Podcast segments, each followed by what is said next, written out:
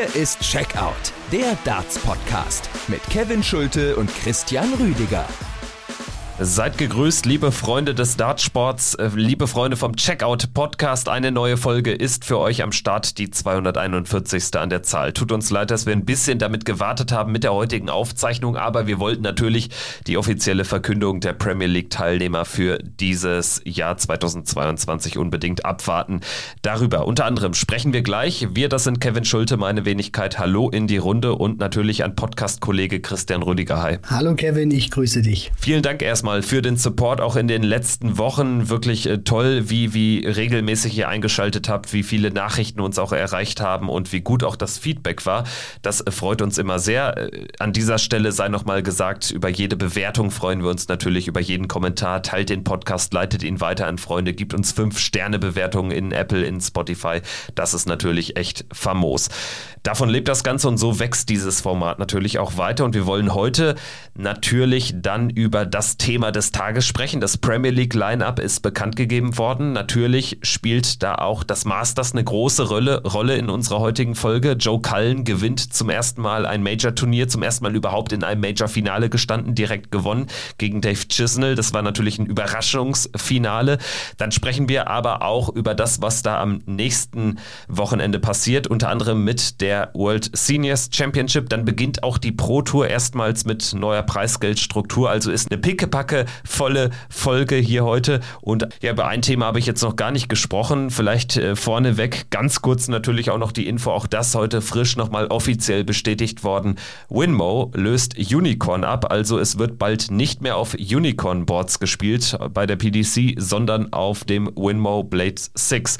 Und Christian, da würde mich mal deine Einschätzung zu interessieren. Du hast zu Hause ja, glaube ich, ein Unicorn Board, weißt aber natürlich auch ähm, ja, um das Unbehagen und die Umstände, ähm, die da einige Spieler immer mal wieder angeführt haben, die ja Unicorn nicht mehr so geschätzt haben, beziehungsweise ähm, hat das ja vielleicht dann auch dazu geführt, dass die PDC sich jetzt da für einen Ausrüsterwechsel entschieden hat. Also ich habe zu Hause insgesamt zwei äh, Boards. Das eine ist von Unicorn, das ist so ein, sag ich mal, tragbares System, was du dann auch, wenn du zum Beispiel Turniere spielst und dann im Hotel bist, mitnehmen kann, was ich unter anderem auch auf der Development Tour mit mir geführt habe und dann noch ein festes, das ist dann tatsächlich auch von Winmau und das äh, benutze ich auch seit Jahren. Also wenn das dann, äh, sage ich mal, abgespielt ist, dann kommt ein neues praktisch von Winmau drauf. Deswegen äh, dieser Deal ich kann schon so sagen, dass man der PDC wirklich dazu gratulieren kann. Ist auch der größte äh, Deal, den die PDC jemals gemacht hat, auch in dieser Länge. Der geht jetzt über fünf Jahre bis äh, 2027 und wird eben jetzt äh, starten mit der Premier League Nacht 1 in Cardiff. Und äh, mir gefallen diese Boards nicht nur optisch auch gut von Winmau, sondern äh, das ist so meine persönliche Erfahrung. Die haben auch ein Stück weit für mich mehr Qualität, auch in der Langlebigkeit vom, vom Board her. Ich habe immer wieder wieder dieselben Spitzen benutzt und weiß auch, dass wenn ich ein Winmau-Board spiele, wenn ich darauf, ähm, also wenn, wenn ich das dann zum Beispiel ein halbes Jahr spiele, dann sieht das noch deutlich frischer aus als zum Beispiel ein Unicorn-Board. Deswegen also von der Langlebigkeit her, von der Qualität her sind diese Boards, denke ich, dann auch noch mal ein Stück weit besser als die von, von Unicorn und deswegen kann man auch äh, das so sagen, der PDC kann man dazu gratulieren. Das ist ein äh, guter Deal und äh, das haben sie auch wirklich jetzt auch in der Art und Weise, wie sie es verkündet verkündet haben, ist das wirklich auch ein Schritt nach vorne, finde ich. Und dass äh, Unicorn aufhören würde, mit der PDC zusammenzuarbeiten, ist jetzt auch schon ein paar Tage klar gewesen. Unicorn will sich da dem Amateur-Dartsport widmen. Das ist natürlich auch eine blumige Formulierung letztendlich. Ne? Also, dass es da Unbehagen gab, das ist ja unbestritten. Und ähm, dass sich der ein oder andere Spieler sicherlich freuen wird, dass nicht mehr auf Unicorn-Boards gespielt wird, ist auch klar.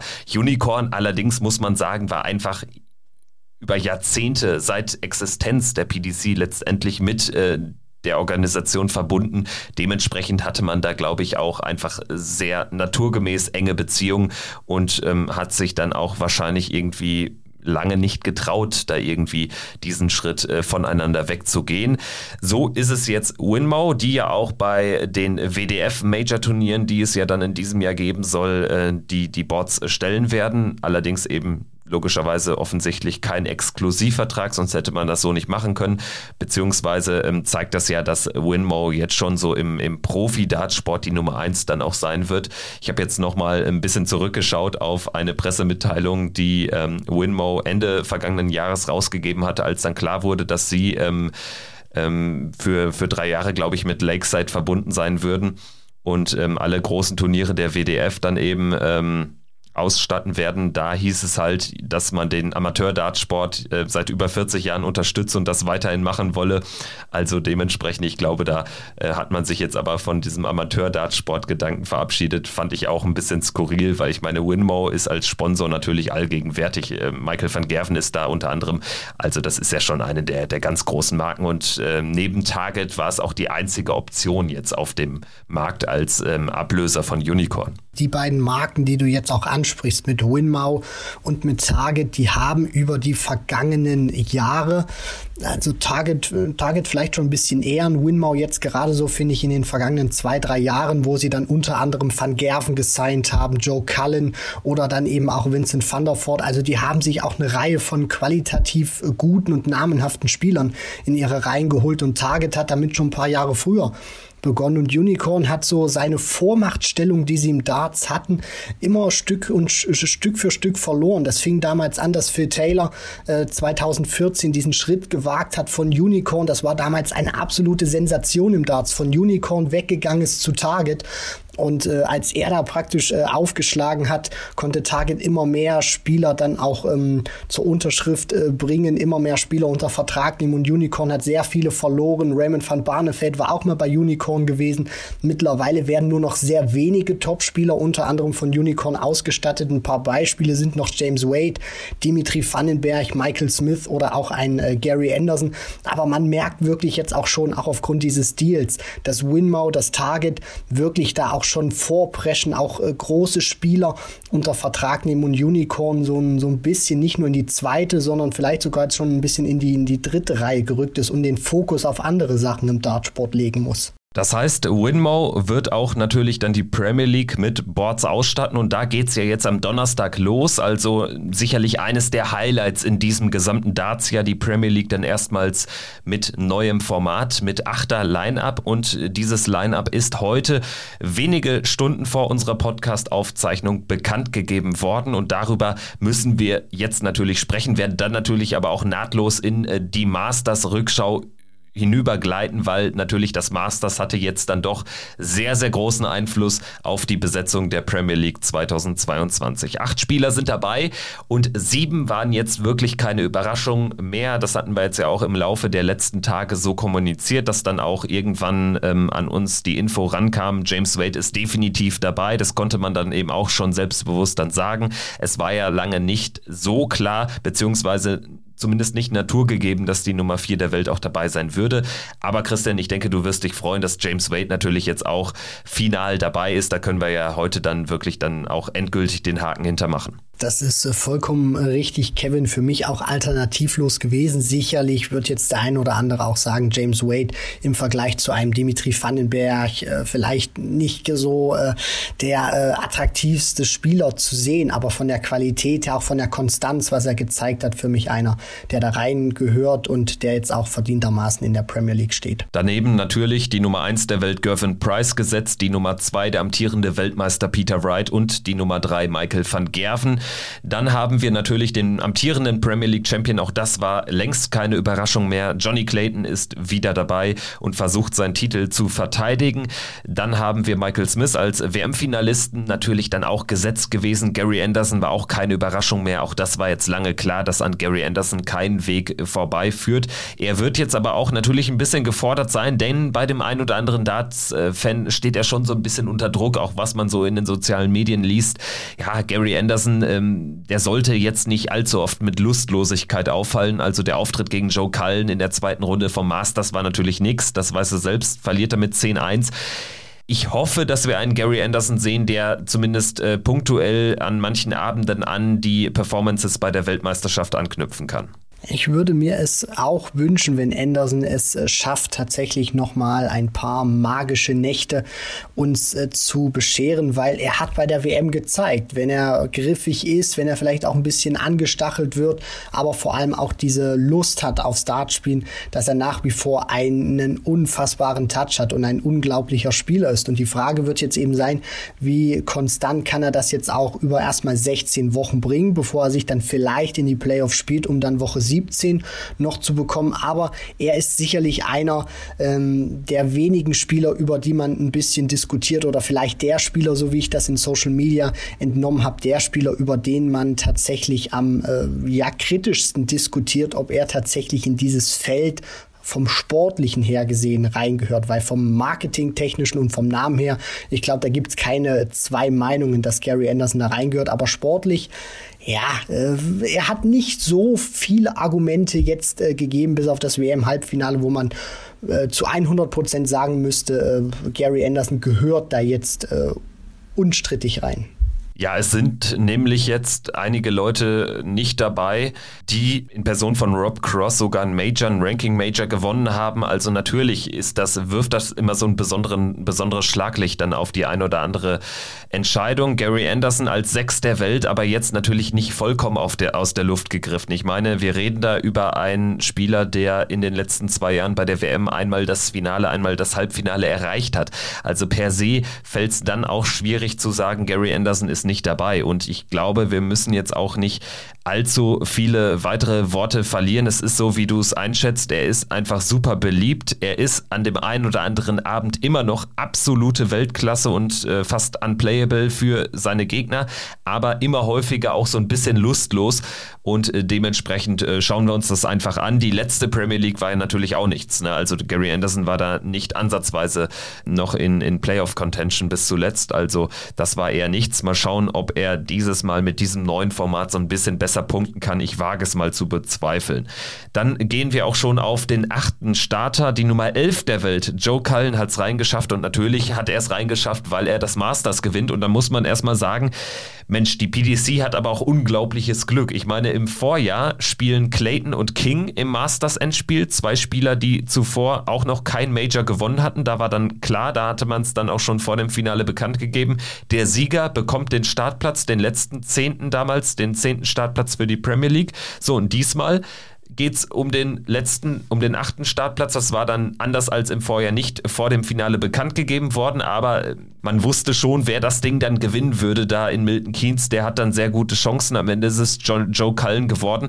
Und ich weiß noch, wie wir jetzt in den vergangenen Folgen darüber gesprochen haben, wer denn dieser controversial Pick sein könnte, dieser achte Starter. Und Joe Cullen, der Name ist zumindest einmal gefallen. Du hattest auch gesagt, das wäre eigentlich mal einer, der sich das über die Konstanz verdient hat.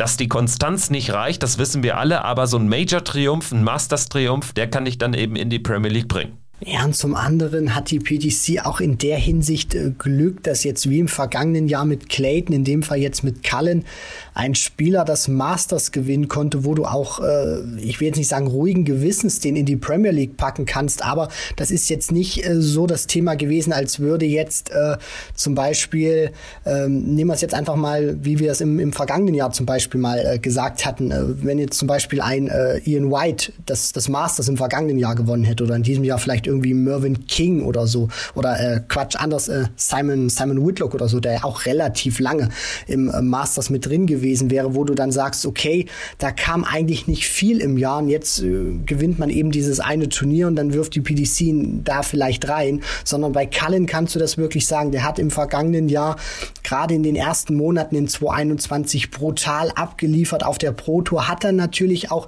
gegen Ende des Jahres einen sehr heftigen Schicksalsschlag gehabt, wo er dann dann auch gesagt hat, als seine Mutter verstorben ist, dass er da nahezu gar nicht trainiert hat. Dann spielt er eine WM, wo er mehr über den Kampf kommt, aber trotzdem auch teilweise wirklich grandiose Momente hat.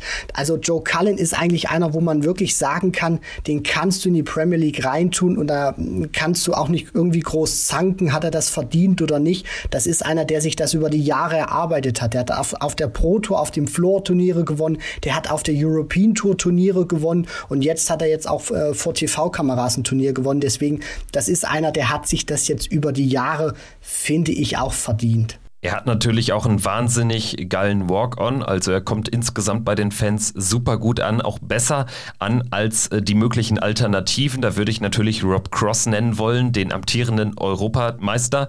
Der hat im Oktober die European Darts Championship gewonnen, im Finale gegen Michael van Gerven auch durchaus beeindruckend. Danach hatte er sichtlich verbesserte Form, ohne jetzt aber auch wirklich die großen Ergebnisse einzufallen. Gehört auch zu weit dazu. Dimitri Vandenberg, ja, da war jetzt irgendwie auch schon fast klar, dass es wahrscheinlich nicht reichen würde. Dafür waren die Ergebnisse auch zu schwach zuletzt. Bitter natürlich für Jose de Sousa, der es äh, beim Masters ins Halbfinale gepackt hat, die Nummer 7 der Welt ist und dementsprechend als einziger Top-8-Spieler jetzt nicht für die Premier League ausgewählt wurde, obwohl er ja auch im vergangenen Jahr das Finale erreicht hat.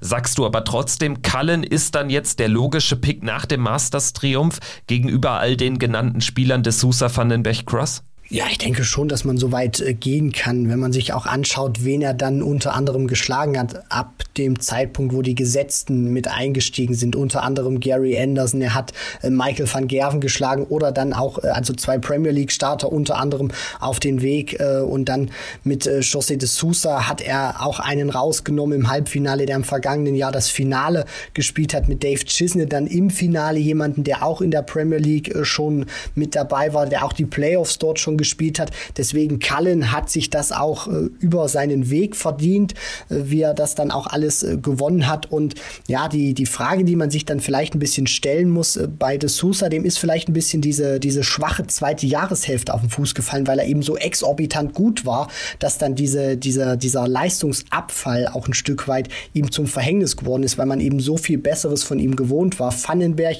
hast du schon angesprochen, füge ich nichts mehr äh, hinzu, hat wirklich zuletzt auch keinen guten guten Eindruck hinterlassen. Und ähm, da hat man dann auch wenig Argumente. Und bei Rob Cross muss man sich vielleicht ein bisschen die, die Frage stellen, oder die stelle ich mir zumindest jetzt. Was wiegt denn jetzt bei der PDC aktuell höher? Der Masters-Sieg oder der Sieg bei der European Darts Championship? Das weiß ich aktuell nicht mehr so richtig einzuordnen. Also ich äh, beantworte das mit dem Masters, weil es zeigt A, wer die aktuell stärkere Form hat und B, würde ich auch mal in Frage stellen, dass die PDC für die Auswahl ihrer Teilnehmer für die Premier League zwischen Ranking und Non-Ranking Major unterscheidet bzw. auch unterscheiden sollte. Denn seien wir mal ehrlich, ist es denn schwieriger, die European Darts Championship, natürlich ist die höher dotiert und es ist ein Ranking-Turnier, klar, aber ist es denn schwieriger, dieses Turnier zu gewinnen als das Masters? Das würde ich mal in Frage stellen. Also beim Masters musst du ja wirklich, da, da hast du keine Spieler, die sich auch irgendwie durchmogeln können, weil du spielst nur mit den Top 24 oder in diesem Fall jetzt mit äh, den Top 26 der Welt wegen zweier Absagen von Espinel und Noppert. Aber wenn wir uns mal den Turnierbaum dann gleich mal anschauen, den Weg von Joe Cullen zu diesem Triumph, da fällt ja schon auf, er hat jetzt nicht irgendwen geschlagen. Klar, Rob Cross schlägt bei der EM auch einen Michael van Gerven, alles gut. Trotzdem, ich finde so ein Ranking-Major-Turnier, wo dann natürlich auch die Qualifikationskriterien nochmal anders sind als die reine Betrachtung der Weltrangliste, das musst du auch nochmal anders einschätzen und das kannst du jetzt nicht per se höher einschätzen als ein Non-Ranking-Major wie das Masters, wo nur die besten Spieler der Welt dabei sind. Also dementsprechend wäre da jetzt mal ganz klar mein Plädoyer. Ich finde schon per se jetzt nicht ganz falsch zu sagen, hier, du gehst auf äh, die Aktualität und nicht unbedingt jetzt auf Preisgeld, auf Dotierung, auf Ranking oder Non-Ranking-Turnier. Du sprichst da auch, finde ich, äh, zwei wichtige Punkte an. Zum einen ist das ähm, Masters jetzt natürlich frischer in der, in der Erinnerung als ein Sieg zum Beispiel von Rob Cross bei den European Darts Championship im äh, vergangenen Jahr. Das heißt, die Art und Weise, wie Cullen auch dann dieses Turnier gewinnen konnte, wen er alles geschlagen hat, das ist deutlich frischer im Gedächtnis als äh, das, was Cross geschafft hat. Und zum anderen kann man hier auch als Argument oder könnte man als Argument äh, anführen, dass Joe Cullen eben einen sehr elitären Kreis schlägt. Das heißt, die besten 26 in dem Fall aufgrund äh, zweier Absagen mit Peterson und Whitlock sind dann eben noch 25, 26 in der ähm, Order of Merit nachgerutscht, dass du eben äh, hier praktisch diesen elitären Kreis hast, der über zwei Jahre sehr konstant performt und deswegen bei diesem Turnier antreten darf. Und bei den European und äh, bei den European Darts Championship, die setzen sich aus dieser aus diesen European Tour Events zusammen, die im vergangenen Jahr eh nur äh, sehr drastisch reduziert war mit zwei Turnieren, vielleicht auch wenig Aussagekraft in der Setzliste in der Setzliste hast, aber vielleicht auch Spieler dabei, die äh, überhaupt nicht in diesen Regionen zu finden sind und dann eben mal ein gutes Euro-Turnier gespielt haben und dann schlägst du den vielleicht auf den Weg und man sagt sich, ja, der hat aber eigentlich nicht die, die Qualität, die man zum Beispiel im Mastersfeld hat. Deswegen, das ist eine, eine sehr interessante Diskussion, was dann vielleicht auch für Joe Cullen ein Stück weit mehr den Ausschlag gegeben hat. Ja, absolut. Also das musst du natürlich auch noch mit in die Losung reinnehmen. Johnny Clayton zum Beispiel, der amtierende Premier League Champion, hatte sich ja für die EM gar nicht qualifiziert. Das will ich nur damit sagen. Manche Turniere ergeben natürlich dann auch so besondere Dynamiken und dementsprechend ist für mich ein Ranking Major nicht per se über einem Non-Ranking Major wie dem Masters anzuordnen. Ich glaube, die PDC sieht das ähnlich. Ich verstehe grundsätzlich mal jeden, der sagt, ja, Rob Cross, der muss doch eigentlich dabei sein aber ähm, fällt ihm auch so ein bisschen auf die Füße, dass er nicht der beliebteste Spieler ist. Und spätestens in dem Moment, als die PDC vor rund zwei Wochen gesagt hat, hier, wir machen nur noch mit acht Spielern die Premier League, war ja klar, es würde ein, zwei Härtefälle geben und Rob Cross ist jetzt sicherlich der härteste Härtefall.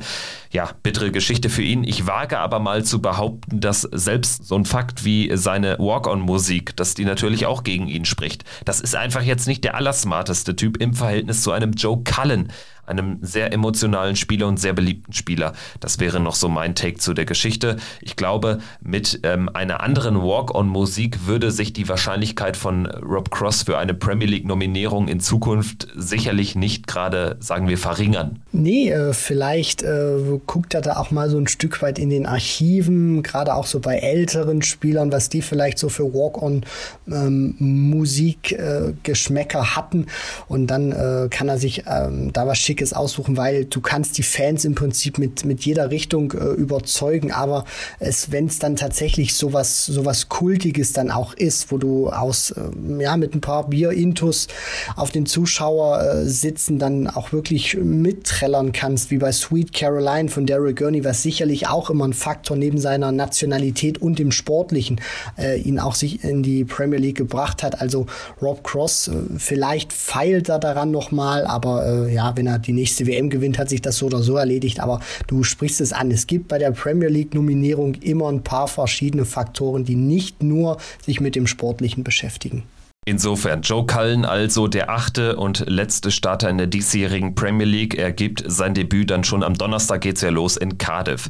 Gut, gut, äh, wir sprechen gleich nochmal drüber über den Donnerstag und äh, wir werden jetzt aber erstmal über den Weg von Joe Cullen in dieses Premier League-Feld sprechen, denn er hat das Masters gewonnen, ein beeindruckendes Turnier, das Joe Cullen dahingelegt hat, egal wie man jetzt zu ihm stehen mag oder auch in der Causa Rob Cross, de Sousa Vandenberg, wie auch immer. Joe Cullen hat dieses Turnier gewonnen, am Ende auch nicht unverdient. Und spätestens, ja, nach dem Sieg im Halbfinale gegen Jose de Sousa hatte ich dann schon das Gefühl, ja, Finale gegen Dave Chisnell ist dann vielleicht auch nochmal was anderes, als wenn du das gegen einen Johnny Clayton oder gegen einen Gervin Price oder Peter Wright spielen musstest. Insofern das war dann schon eine besondere Ausgangslage, genauso eben wie vor zwölf Monaten, als da im Finale King und Clayton aufeinander trafen. Die Gefahr ist dann auch immer ein Stück groß, dass das Adrenalin vielleicht ein bisschen aus dem Körper geht oder dass du dann anfängst nachzudenken, was du da tatsächlich äh, leisten und schaffen kannst. Und Joe Cullen hat mir über das gesamte Turnier gut gefallen, auch von der Körpersprache, auch dass er keine großen Leistungsschwankungen jetzt drin hatte. Wenn man mal das Ende jetzt gegen Chizzy so, so ein bisschen rausnimmt und auch gegen De Sousa, wo man schon gemerkt hat, okay, ein paar Matchstarts verpasst, es wackelt da vielleicht ein bisschen, aber vom Scoring war das immer wieder stabil gewesen. Und das war auch nicht zu vergleichen mit anderen Turnieren, die äh, Joe Cullen vor TV-Kameras gespielt hat, wo er teilweise ein grandioses Match drin hatte, aber dann sofort im nächsten ging gar nichts mehr auf die Doppel und dann ist er sang- und klanglos, äh, musste er dann nach Hause fahren, sondern hier war das wirklich von vorne bis hinten eine sehr stabile Leistung, vom Scoring her sehr konstant, auch auf die Doppel äh, war das wirklich auch sehr, sehr solide gewesen. Deswegen, das war ein sehr gutes Turnier gewesen vom Rockstar. Sprechen wir mal so ein bisschen äh, chronologisch über die drei Tage in Milton Keynes. Es ging ja am Freitagabend mit der ersten Runde los, da zum ersten Mal ein Deutscher als Teilnehmer beim Masters mit von der Partie. Gabriel Clemens hat gegen Christoph Ratajski gespielt und man muss sagen, mal wieder verloren. 6 zu 5 für den Polen. Es war der neunte Sieg im neunten Spiel gegen Gaga und das fühlt sich wieder unfassbar bitter an. Natürlich kannst du das nicht mit der Niederlage im, äh, bei der vorletzten WM im Achtelfinale vergleichen. Dazu ist die Bedeutung einfach dann äh, zu gering in der ersten Runde vom Masters. Aber also Christoph Ratajski ist definitiv jetzt aber aller, aller spätestens bei Gabriel Clemens äh, im Kopf verhaftet, weil er vergibt da wieder sieben Matchstarts. Das kannst du einem ke eigentlich keinem mehr erklären. Nee, und ich habe da auch ein bisschen äh, gerätselt, weil du hast vollkommen recht, Kevin. Du kannst das nicht mit der WM vergleichen, aber die Art und Weise, wie sie dann auch die Doppel hinten raus verpasst haben, gerade auch Gabriel Clemens, da hat man sich schon so ein bisschen zumindest zurückerinnert gefühlt von der Art und Weise, wie er die Doppel verpasst hat. Jetzt nicht unbedingt von der Dramatik, von der Bedeutung, aber äh, von der Art und Weise, wie die Darts dann am Doppel vorbeigeworfen wurden. Und zum anderen war es auch eine Partie, wo Christoph Ratajski mehr als nur schlagbar war. Der hatte teilweise Teilweise sind ihm die Darts sehr ungewöhnlich für seine Verhältnisse nach rechts, nach links abgehauen, teilweise sehr weit abgefallen. Vom Wurf sah das auch überhaupt nicht rhythmisch aus, hat sehr verkrampft, angespannt gewirkt. Auch ein bisschen Probleme mit dem ersten Dart beim vollständigen Loslassen mit seiner Bewegung. Also da wird sich Gabriel Clemens auch ob er sich jetzt so sehr ärgert, weiß ich nicht, aber das ist eine Partie, wenn du ihn auch heute noch drauf ansprichst, wo er einfach sagt, äh, die, die darf ich nicht verlieren. Dann hatten wir ansonsten eher ja favorisierte Spieler, die sich haben durchsetzen können. Dimitri Vandenberg gegen Ian White mit 6 zu 1. Beide spielen dann 100er Average. Das sollte man mal lobend erwähnen. Dave Chisnell, 6-0-Sieger gegen Stephen Bunting, ist ja dann später eben ins Finale eingezogen. Joe Cullen, der spätere Turniersieger, gewinnt 6-2 gegen Daryl Gurney. Luke Humphreys gewinnt gegen Nachrücker Devin Peterson und der andere Nachrücker, das Simon Whitlock, der hat überraschend äh, stark aufgespielt. Insgesamt bei diesem Turnier 6 zu 2 in der ersten ersten Runde gegen Dirk van Dijvenbode und dann an dem zweiten Abend gegen den amtierenden Weltmeister ebenfalls gewonnen mit 10 zu 8. Lass uns gerne in den zweiten Abend reingehen. Die Niederlage von Peter Wright gegen Simon Whitlock natürlich die größte Überraschung des Tages. Ja, das ist äh, vollkommen richtig und man hat das auch nicht so kommen sehen, weil man normalerweise in diesem Drehbuch, was äh, so im Kopf immer geschrieben wird von einem amtierenden Weltmeister, das ist das erste Turnier, du kommst auf die Bühne, spielst deine erste Runde und äh, man denkt normalerweise, eigentlich kann da nichts passieren. Der wird getragen von, von diesen äh, Glücksgefühlen, die er auch hat, von, von dieser Welle, die er da aktuell reitet. Und äh, dann prallt er da sehr hart auf dem Boden der Realität auf. Und naja, äh, man, man kann es ja auch nicht leugnen. Ich meine, mit den Ditchern, äh, die Peter Wright da diesmal ausgepackt hat, ich will nicht sagen, hätte er andere gespielt, dann hätte er die Partie gewonnen. Es ist wahrscheinlich auch so, aber das äh, will ich jetzt nicht sagen, weil das sonst auch die Leistung von einem Simon Whitlock äh, schmälern würde, der wirklich großartig performt hat und Peter Wright ja, ähm, da ist das, da ist der Auftakt eines Weltmeisters jetzt mal ein bisschen in die Hose gegangen. Genauso sah es aus für Gary Anderson, den WM-Halbfinalisten. Der kassiert gegen Joe Cullen dieses äh, schon erwähnte 1 zu 10.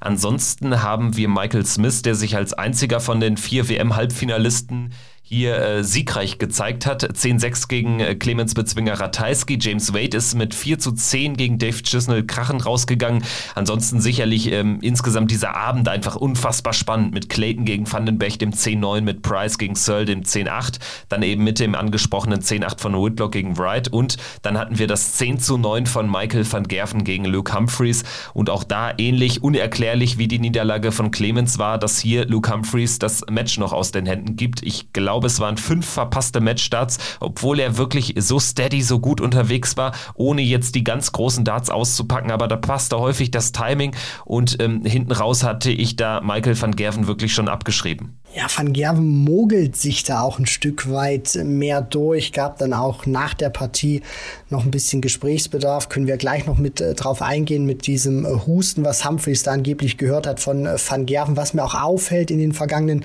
äh, Wochen, Monaten, es häuft sich so ein bisschen manchmal, dass äh, Van Gerven so auf, auf der Bühne mal so ein paar äh, Spannungsmomente und Reibereien mit, mit einem Gegner hat oder der sich dann nach dem Match meldet. Ansonsten war das auch nicht überzeugend Zeugen gewesen von MVG. Doppelquote von unter 30 Prozent, sehr viel liegen gelassen vom Scoring her. Auch nicht das, was man kennt. Also ich hatte ihn anders erwartet, gerade auch nach, nach der Weltmeisterschaft wegen diesem positiven Corona-Test, wo er nicht antreten konnte, dass er da auch wirklich überzeugender aus den Blöcken kommt. Aber er hat noch sehr große Startschwierigkeiten in diesem Jahr. Ja, und du sprichst es an, als gab da ja wirklich ein bisschen Stress. Sie haben sich dann noch so im Rahmen der Möglichkeiten, sag ich mal, zusammengerauft. Es gab jetzt dann auch noch ein Handshake sozusagen, hatten dann noch ein bisschen Gesprächsbedarf und ein paar Worte miteinander ausgetauscht. Aber äh, du, du sagst da was äh, ganz Richtiges. Es ist nicht das erste Mal, dass Michael van Gerven jetzt in der jüngeren Vergangenheit in solche Situationen verwickelt ist, sich da dann aber auch immer falsch verstanden fühlt. Komische Situation, aber ähm, ja, es spricht jetzt auch einfach nicht für ihn, dass wir jetzt eher wieder über sowas reden als über eine solide, eine starke Performance, denn die fehlte von Michael van Gerven an diesem Wochenende gänzlich. Wir gehen mal rein in den Viertelfinalen Nachmittag am äh, Sonntagnachmittag. Da verliert Michael van Gerven gegen Joe Cullen mit 7 äh, zu 10. Auch das eine verdiente Niederlage, ohne dass Joe Cullen wirklich die ganz großen Darts auspacken musste. Das war eigentlich die schwächste Leistung. Trotzdem kommt er da relativ souverän gegen MVG durch und das verheißt jetzt schon wieder nichts sonderlich Gutes. Also es läuft für Michael van Gerven weiter sehr bescheiden. Ja, sehr bescheiden. Das ist äh, hervorragend ausgedrückt, weil man sich jetzt auch äh, wirklich so ein Stück weit immer mehr die Frage stellt von Turnier zu Turnier, ob Van Gerven wirklich wieder in so eine Form kommt, die er auch teilweise selber in den Interviews ankündigt. Also auch im Interview mit uns vor der Weltmeisterschaft, wo er da sehr selbstbewusst sagt, wenn ich mein, mein A-Game spiele, meine besten Darts auspacke, dann, dann kann mich eigentlich im Prinzip keiner schlagen, dann kann mir niemand gefährlich werden. Aber wenn er weiterhin dann äh, solche, solche Leistungen dann auch zeigt, weil es ist nicht das erste Mal, dass Van Gerven jetzt ein Turnier spielt, wo man sehr enttäuscht ist mit der Art und Weise, wie er performt. Ich meine, dass man ausscheidet in, in so einem qualitativ hochwertigen Feld, das ist absolut keine Schande, gerade nicht im Jahr 2022. Aber was, aber was man immer drauf gucken muss, ist, wie man ausscheidet. Und da ist es eben so, dass Van Gerven gerade auch bei Niederlagen in der jüngeren Vergangenheit sehr häufig nicht überzeugen konnte. Oftmals passt das Scoring nicht, seine ganz große Stärke auf die Doppel lässt er viel zu wenig aus. Auch in diesen wichtigen Momenten ist er nicht mehr dieses absolute Monster, was dir alles vor der Nase wegschnappt. Und das macht mir zumindest aktuell so ein paar Sorgen und gerade auch für die Fans, die es mit Michael van Gerven halten, wann er denn tatsächlich auch wieder zu so einer Form findet. Wir dürfen nicht vergessen, er hat im vergangenen Jahr, das muss man auch noch sagen, den, den besten Average gespielt aber es wirkt gefühlt einfach immer so, weil er teilweise, finde ich, zu häufig Auftritte drin hat, die, die nicht dem entsprechen, was man von ihm gewohnt ist. Dass man dann auch einfach sagt, Van Gerven wirkt einfach nicht mehr so stabil, wie er es mal war. Ich denke uns allen und ihm persönlich wird das auch klar sein, dass es äh, diese Dominanz eh nicht mehr geben, geben wird. Die wird auch auf absehbare Zeit kein Spieler, auch kein anderer Spieler erreichen, die ein Michael van Gerven zeitweise 2016, 20 2017 erreichen konnte, die Phil Taylor über Jahrzehnte ähm, ans Oki gebracht hat. Aber das Problem ist ja, dass er nicht ansatzweise mal über ein ganzes Turnier wirklich so einen, so einen, so einen hohen Standard, so einen richtig hohen Beast-Mode-Standard ans Board bringt. Und das zeigt sich einfach zu oft, dass er, wenn dann, dann hat er häufig auch mal ein Spiel drin, wo es richtig, richtig gut läuft. Da läuft er dann aber in einen Gegner rein, der genau das gleiche auch nochmal spielt, obwohl derjenige Gegner das eigentlich nur sehr selten spielt. So, dann kassierst du eben häufig auch frühe Niederlagen. Jetzt in diesem Fall ist es einfach so, dass Michael van Gerven äh, bei diesem Turnier zweimal keine guten Leistungen gebracht hat, also zweimal einen unteren 90er Average. Das war nichts Besonderes. So, und dann kannst du eben auf dem Niveau gegen jeden Top Top 32 Spieler, um es mal weit auszuweiten, verlieren. Und ähm, ja, da muss aktuell einfach viel passen dafür, dass Michael van Gerven Turniere gewinnen kann. Und da reden wir jetzt einfach dann schon über einen sehr langen Zeitraum, in dem er einfach die großen Titel nicht mehr holt. So, also Michael van Gerven rausgegangen gegen Joe Cullen. Dann haben wir Jose de Sousa, der mit 10-9 gegen Simon Whitlock den Decider überlebt. Dave Chisnell gewinnt 10-8 gegen Michael Smith. Äh, sicherlich eine Überraschung gewesen. Und Johnny Clayton schlägt Gervin Price mit 10-8. Also da, ja, Johnny Clayton hat sich auch äh, deutlich emanzipiert von, von seinem Kumpel von Price. Also ist kein Angstgegner mehr für ihn. Nein, das äh, definitiv nicht mehr. Und was mir bei Johnny Clayton einfach so gefällt, ist, dass der auch überhaupt nicht diesen, diesen Druck oder diese Erwartungen, die man jetzt mittlerweile auch an ihn hat, und ich denke auch mal zu Recht an ihn hat, dass er die überhaupt nicht so wirkt, es auf mich an sich heranlässt, sondern einfach ganz cool und locker spielt, auch in den Interviews. Ich glaube, das ist nicht gespielt, wenn er sich dann hinstellt und sagt, naja, äh, wenn heute nicht mein, mein Tag sein sollte oder das nicht mein Spiel ist, dann ist es eben so, dann probiere ich ich es nächste Woche wieder, stelle mich ans Practice Board und dann gucke ich mal, ob es im nächsten Turnier besser läuft.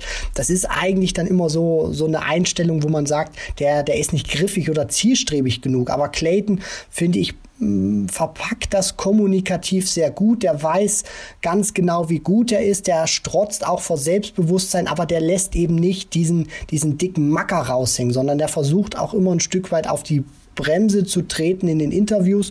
Und das funktioniert einfach ganz gut, dass er mit diesem introvertierten Selbstbewusstsein, was er hat, dass er das dann auf der Bühne rauslässt und diese ungemein äh, unglaubliche Konstanz dann raushängen lässt mit diesen vielen 140ern, mit dieser Konstanz auf die Doppel, auch wenn er nur ein Dart drauf hat. Das imponiert mir wirklich sehr. Er ist dann für meine Begriffe auch als Favorit in die letzte Session, also in die Halbfinals äh, gegangen, ist dann allerdings etwas überraschend, auch, auch deutlich mit 6 zu 10 gegen Dave Chisnell ausgeschieden, der einfach über die Doppel echt, echt sehr gut war in dieser Partie und äh, da viele enge Lecks dann hat äh, für sich entscheiden können, ins Finale eingezogen. Gegen Joe Cullen, der äh, eben dieses Halbfinale gegen Jose de Sousa mit 11 zu 8 gewann und dann auch das Finale gegen Dave Chisnell einfach ein bisschen besser spielt. Das das war so ein typisches Finale an so einem langen Tag, wo dann einfach selten noch die ganz großen Darts gespielt werden, weil man beiden Spielern so ein bisschen diesen, diese Müdigkeit auch anmerkt. Äh, bei Dave Chisnell einfach ein bisschen mehr. Also Joe Cullen hat diesen Sieg dann am Ende sich verdient, weil er einfach dann doch der bessere Spieler war. Also 11 zu 9 ist sogar noch schmeichelhaft für Chizzy. Das hätte bei optimaler Chancenauswertung auch ein 11-6, 11-5 werden können. Also alleine wenn man daran denkt, dass äh, Chizzy da zwischenzeitlich 10 Matchstarts überlebt.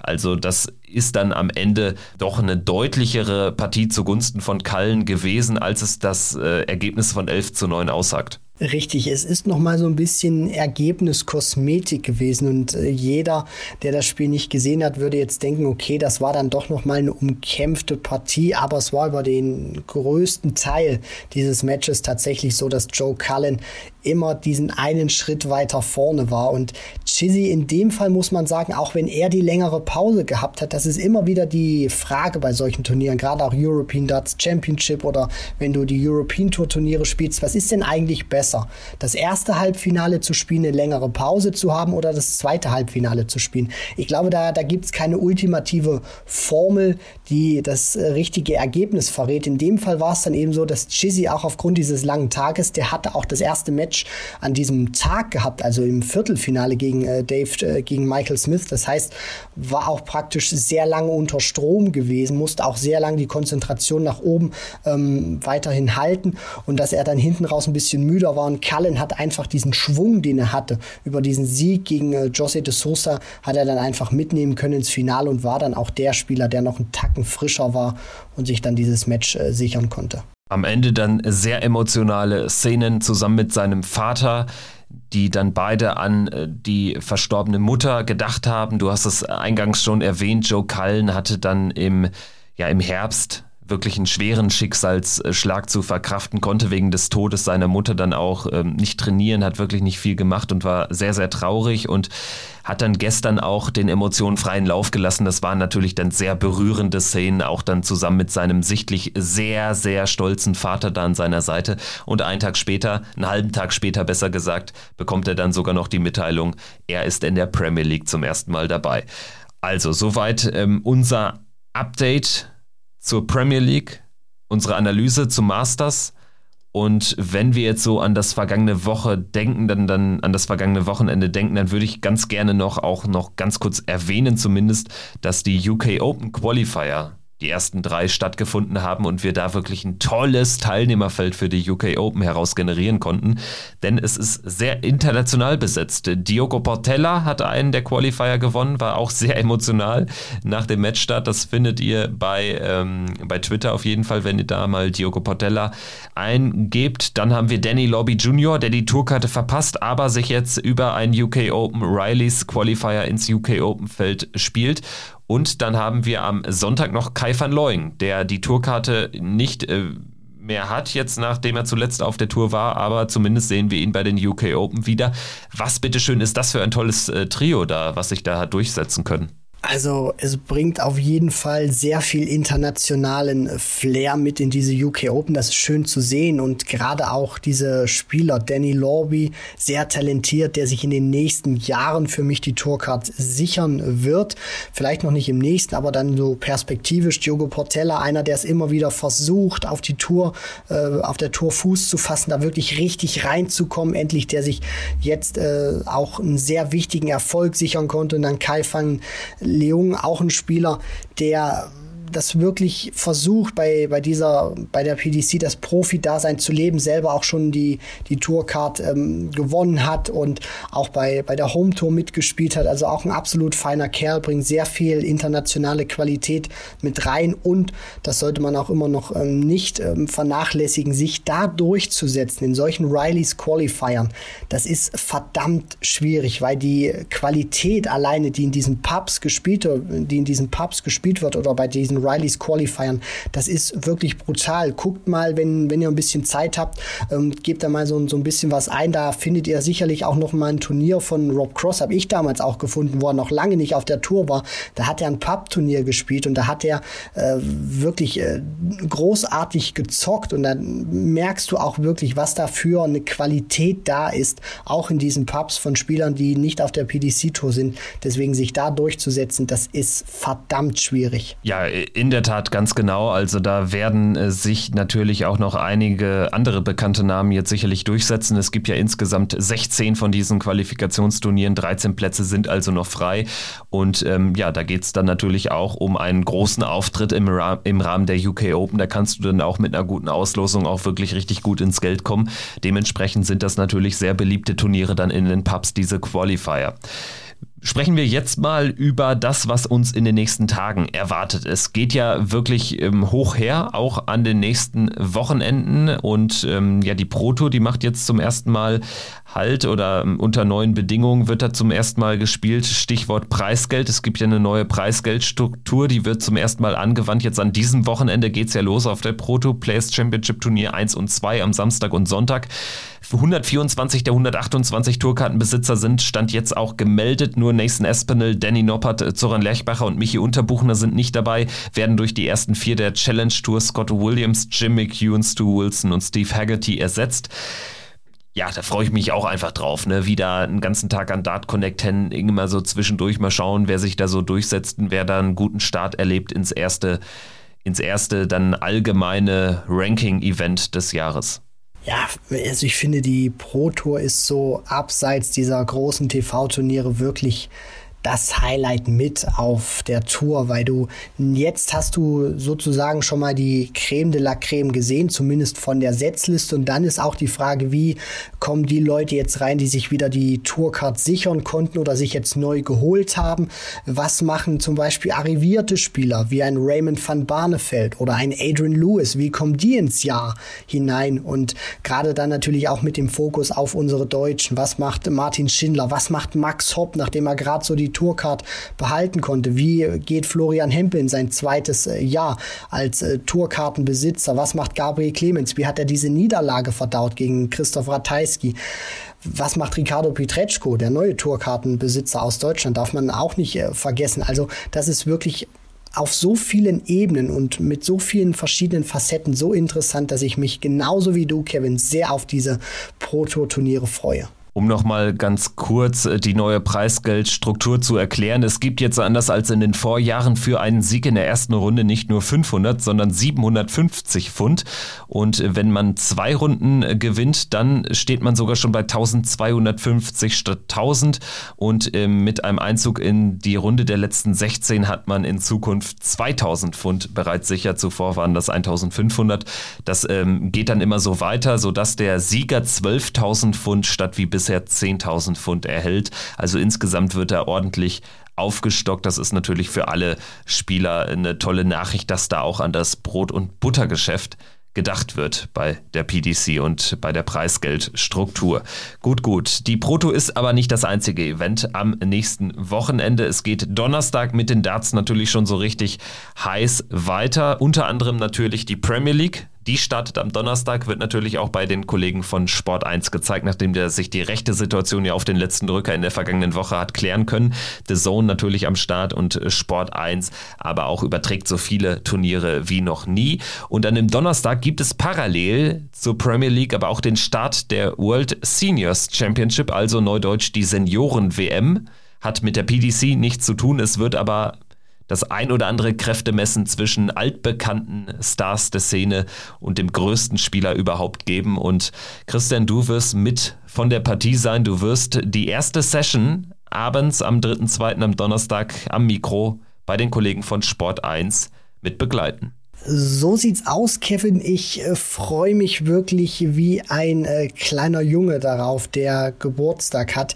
Also das ist wirklich äh, unglaublich, auch für mich, dass ich da bei diesem Turnier dieser Legenden, wo so viel Nostalgie auch mit in der Circus Tavern herumschwebt, dabei sein kann. Und gerade auch dieser erste Abend, der hat es, finde ich, sehr in sich. Du startest direkt mit der Partie von Robert Thornton gegen Bob Anderson, wo auch zwei verschiedene äh, äh, sage ich mal, Generationen auch aufeinandertreffen. Dann hast du Peter Manley, der es mit der so sympathischen Dieter Hetman aufnimmt. Und der Sieger dieser Partie von Peter Manley gegen Dieter Hetman trifft dann auf Phil Taylor.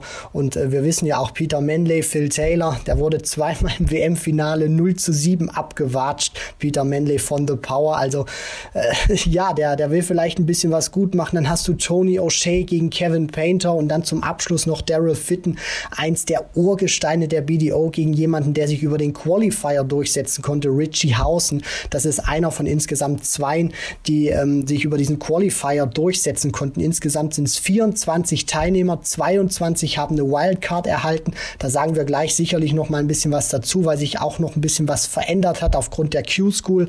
Und ähm, Richie Hausen hat sich dann in diesem Qualifier im Crucible in Reading durchgesetzt im vergangenen Jahr und ähm, wird zusammen mit Dave Prince als äh, zweiter Qualifikant an den Start gehen. Der ist nachgerückt für Kevin Burness. Der hatte sich neben Richie Hausen über diesen Qualifier qualifiziert. Aber da der sich eben eine Tourcard gesichert hat und du eben nicht an diesem Turnier teilnehmen darfst, wenn du eine Tourcard hast, ist er eben rausgefallen und Dave Prince ist nachgerutscht. Und ja, das äh, ist so erstmal der, der kleine Rahmen. Es wird praktisch ähm, bis zum Viertelfinale wird Best of Five Sets gespielt und dann nur im Halbfinale und im Finale wird dann über Best of Seven Sets gespielt. Und ja, ich, ich freue mich einfach mega drauf. Du hast diese Legenden aus so vielen verschiedenen Jahrzehnten auch, also auch ein bisschen was zu erzählen der Geschichte des Dartsports. Äh, so viele namenhafte Spieler ich freue mich wirklich auf, auf dieses Turnier und hoffe natürlich auch, äh, dass ihr dort alle einschaltet, weil die Premier League, die könnt ihr ja noch 16 weitere Wochen sehen, aber die Senior WM, die ist ja nur einmal im Jahr, deswegen würde ich mich freuen, wenn ihr alle rüberkommt und äh, dann auch lauscht, wenn ich zusammen mit dem Kollegen Philipp Brzezinski den ersten Tag kommentiere. Ich nehme an, das wird dann wahrscheinlich bei YouTube gestreamt, aber natürlich auch auf der Sport 1 Webseite, sodass sich natürlich dann wahrscheinlich auch für den ein oder anderen Premier League Gucker ein Second Screen wunderbar anbieten würde, ne? So sieht's aus, Kevin. Also die Premier League ist jetzt, ich habe mal so in den Programmplaner geschaut, aktuell im Internet ähm, gelistet, dass es live im TV kommt und die Senior WM ist dann nochmal praktisch auch danach angekündigt, dass man dann eben nochmal so ein paar Highlights sieht im TV vom ersten Tag. Aber ähm, die wird natürlich auch trotzdem live ausgestrahlt. Deswegen, sie ist angekündigt auch für auf sport1.de und auch in der Sport1 App. Ob der Livestream auf YouTube noch äh, dazu kommt, das weiß ich aktuell aktuell nicht, aber es gibt auf jeden Fall Alternativen und dieser Second Screen, den du dann ähm, schon gerade angeteasert hast, den wird es auf jeden Fall geben. Also die Premier League live im TV ab 20.15 Uhr und die Senior WM auf sport1.de in der Sport1 App und vielleicht auch im Livestream auf YouTube. Und wenn wir das Ganze mal sportlich uns anschauen, wen hast du da am ehesten auf der Zettel, auf dem Zettel? Was ist von Phil Taylor zu erwarten? Womit rechnest du mit was für einer Art Performance?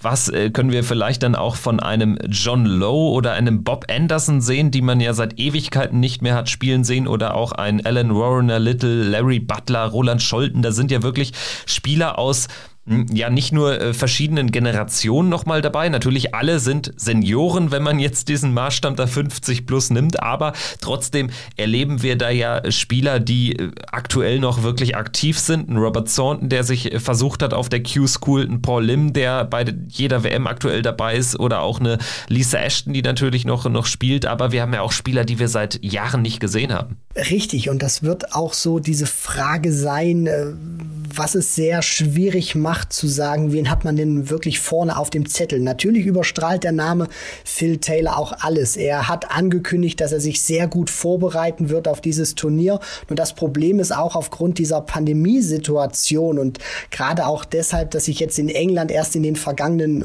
Wochen sehr viel gelockert hat, wo man sagen kann, jetzt ist da wieder Normalität eingekehrt, konnten diese Spieler auch nicht so viel Exhibitions absolvieren, wie sie das normalerweise tun, weil ein Bob Anderson mit seinen 74 Jahren, natürlich ist er auch noch auf Exhibitions unterwegs oder ein Peter Manley zum Beispiel, aber die konnten eben nicht so viele Möglichkeiten wahrnehmen. Und deswegen würde ich zumindest jetzt erstmal äh, vor diesem Turnier sagen, dass natürlich Phil Taylor, der wird sehr gut vorbereitet sein, der war immer heiß drauf in seiner Karriere, den, äh, das, das Turnier, was praktisch ähm, als erst, erstmalig ausgetragen wird, zu gewinnen, der wird natürlich sehr heiß sein, aber ansonsten schätze ich auch Spieler ein, die noch nicht äh, so, so lange raus sind, die schätze ich dann auch wirklich sehr hoch ein.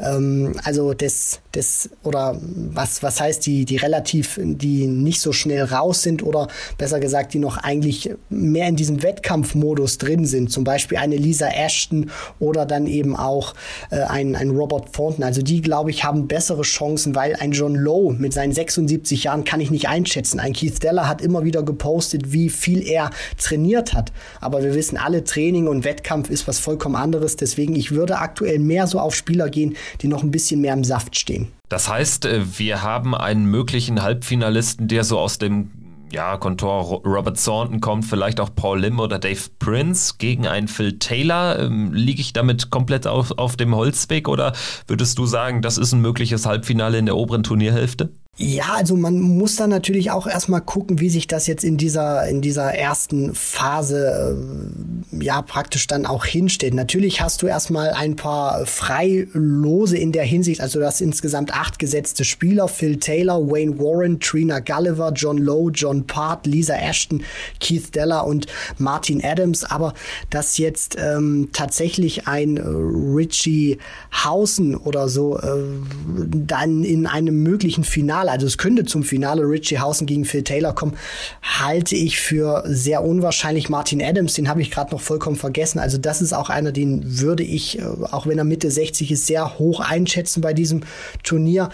Aber ich denke dann schon, dass ich so ein, so ein bisschen äh, in, in die Richtung würde ich dann schon gehen. Also gerade in der oberen Hälfte sehe ich eher so Phil Taylor, äh, Robert Thornton, aber dann auch noch ein Paul Lim sehr weit vorne. Würde mich auch sehr freuen, wenn ich in der zweiten Runde John Lowe gegen Paul Lim sehe. Also meine Güte, was wäre das für ein Duell? Und in der unteren Hälfte gehe ich dann tatsächlich so mit Martin Adams und äh, Lisa Ashton, die hat sicherlich auch noch eine, eine gute Chance da mitzumischen. Also da ist wirklich sehr sehr viel geboten bei diesem Turnier. Ja, definitiv. Lisa Ashton, eine von drei Frauen im Feld. Trina Gulliver, hattest du erwähnt, äh, wartete auf ihren Gegner entweder Robert Thornton oder Bob Anderson. Und Dieter Hetman muss in der ersten Runde bereits ran gegen Peter Manley. Der Sieger trifft dann auf Phil Taylor in der zweiten Runde. Also sicherlich ein schönes Turnier, auch abseits der PDC-Welt. Wir werden das Ganze natürlich auch covern, beziehungsweise du wirst es covern mit äh, zwei ähm, Hörern. Die hatten wir jetzt auch schon angeschrieben ähm, zuletzt. Die werden das Ganze mit dir machen, denn ich bin im Urlaub. Also ich bin äh, entschuldigt für die nächsten Folgen, aber die nächste Folge wird gar nicht erst am nächsten Montag erscheinen, sondern schon ja, am, am, frühen Freitagmorgen wahrscheinlich, denn wir machen eine Sonderfolge zum Start der neuen Premier League in neuem Format. Auch das müssen wir natürlich heute noch ankündigen hier. Richtig, Kevin, genau, weil es auch, äh, sage ich mal, ein Formatwechsel ist und gerade auch diesen ersten Abend mal so ein bisschen Revue passieren lassen, wie dieses neue Format greift, dachten wir einfach, dass wir uns da melden und unsere Eindrücke, unsere Analysen mit euch teilen. Also, ihr müsst nicht auf Checkout verzichten. Im Gegenteil, es gibt sogar noch eine Folge mehr in dieser Woche. Also schaltet ein, abonniert den Podcast, klickt äh, bei Spotify geht das, glaube ich, auch auf die Glocke. Dann bekommt ihr sogar äh, direkt äh, eine Push-Mitteilung sozusagen, wenn ein eine neue Folge online ist. Sie wird auf jeden Fall, ja, wahrscheinlich am frühen Freitagmorgen, vielleicht auch schon so, so kurz nach Mitternacht erscheinen. Wir werden dann nochmal genau in die Sondierung gehen, weil du natürlich am Donnerstagabend dann auch selbst dann hinter Mikro sitzt und das Ganze dann natürlich nicht verfolgen kannst, beziehungsweise du, du darfst ja die Senioren am Donnerstagabend verfolgen, ist sicherlich eine echt coole Sache, auch für uns als Podcaster bin ich echt, ähm, ja, auch ein bisschen stolz darauf, dass sich das Ganze so weiterentwickelt und ähm, ja, ich freue mich dann einfach drauf, bin gespannt, was du erzählen wirst, dann auch, was du berichten wirst von deinem Einsatz am Sport 1 Mikro. So sieht's aus, Kevin, das werden wir dann auch nochmal in Ruhe aufarbeiten, wenn du dann aus deinem Urlaub wieder zurück bist. Für die anderen sei dann nochmal gesagt, die Analyse unter anderem dann auch zur Senior WM, die gibt's dann, wenn das Finale auch vorbei ist mit äh, zwei weiteren Hörern, freue ich mich auch drauf. Ich hoffe, ihr erschreckt euch nicht, wenn ihr jetzt ausnahmsweise mal meine Stimme zuerst hört und nicht die von Kevin. Ich denke schon, dass das kein Problem darstellen sollte für euch, liebe Hörerinnen und Hörer. Danke auch fürs äh, Zuhören in dieser Folge, fürs Dabeisein und ja, für den ganzen Support. Also macht's gut, bleibt gesund und wir hören uns dann schon in ein paar Tagen wieder. Ciao. Ciao.